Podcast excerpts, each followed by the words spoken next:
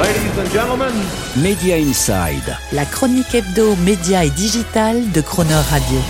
Terence Derieux. L'heure du verdict approche pour savoir qui l'emportera dans la bataille technologique entre la réalité virtuelle et la réalité augmentée. Deux innovations digitales qui s'affrontent maintenant depuis plusieurs années et dont on nous prédit qu'elles feront intégralement partie de notre quotidien d'ici 2030. Donc plus précisément, d'un côté, la réalité virtuelle qui, en isolant l'utilisateur du monde réel via un casque, lui permet d'accéder à une nouvelle réalité et de la simuler totalement immergée dans des mondes virtuels. De l'autre, la réalité augmentée où là, équipé de lunettes intelligentes, vous pouvez associer le monde numérique en surimpression de votre vision du monde réel casque dans un monde virtuel contre réalité enrichie via des lunettes, voilà en gros la guerre en cours chez les mastodontes de la Silicon Valley. Et c'est le camp des partisans de la réalité virtuelle qui a démarré le premier au milieu des années 2010 avec Sony PlayStation, HTC, Vive et Oculus, jusqu'au rachat de ce dernier par Facebook qui décida du coup d'embrasser à son tour la religion des mondes de réalité virtuelle,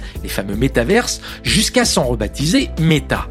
sans grand succès pour ce dernier, qu'il s'agisse par exemple des tentatives expérimentales de reproduction de toucher virtuels ou de simulation de mouvements de jambes d'avatar. Échec aussi pour Sony qui a réduit de 20% ses prévisions de production de casques VR PlayStation. Échec encore pour le constructeur chinois Pico, filiale de Tencent, dont les ventes de casques de réalité virtuelle, selon le cabinet Medium, ont été inférieures en 2022 de 40% par rapport aux prévisions un secteur de la réalité virtuelle à la peine, même chez les gamers, pourtant premiers fans de monde fantastique. Selon le site Statista, non seulement ils ne sont que 1,3% à posséder un casque de réalité virtuelle, mais ce chiffre ne devrait pas dépasser les 2% en 2027. Côté réalité augmentée, les premières initiatives commerciales à grande échelle n'ont pas été non plus couronnées d'un franc succès, qu'il s'agisse des Glasses lancés par Google dès 2011 ou de la gamme de lunettes Spectacle sur lesquelles Snapchat a longtemps compté pour relancer la croissance de son business,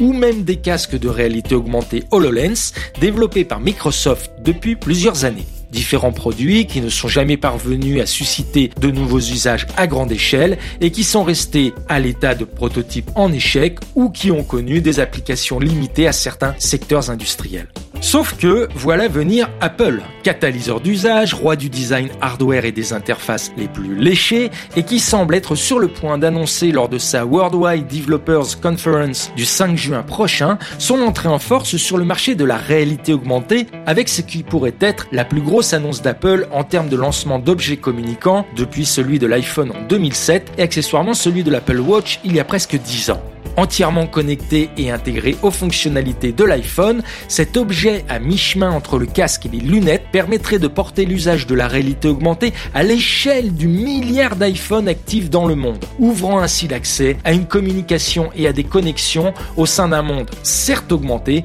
mais toujours ancré dans la vie réelle. Et si, grâce à Apple, une technologie pouvait, chassant l'autre, matérialiser l'échec définitif de la réalité virtuelle, l'humanité aurait probablement tout à y gagner. Fini cette espèce de mal de mer ou cinétose provoquée par l'enfermement de la réalité virtuelle et au diable ce risque de rupture d'homéostasie, cette autorégulation physiologique de l'équilibre de l'être humain que seule l'immersion dans la vie réelle peut nous offrir et qu'avait conceptualisé Claude Bernard. Alors oui, quitte à choisir et si elle devait advenir, plutôt la réalité version Apple que la réalité version Meta.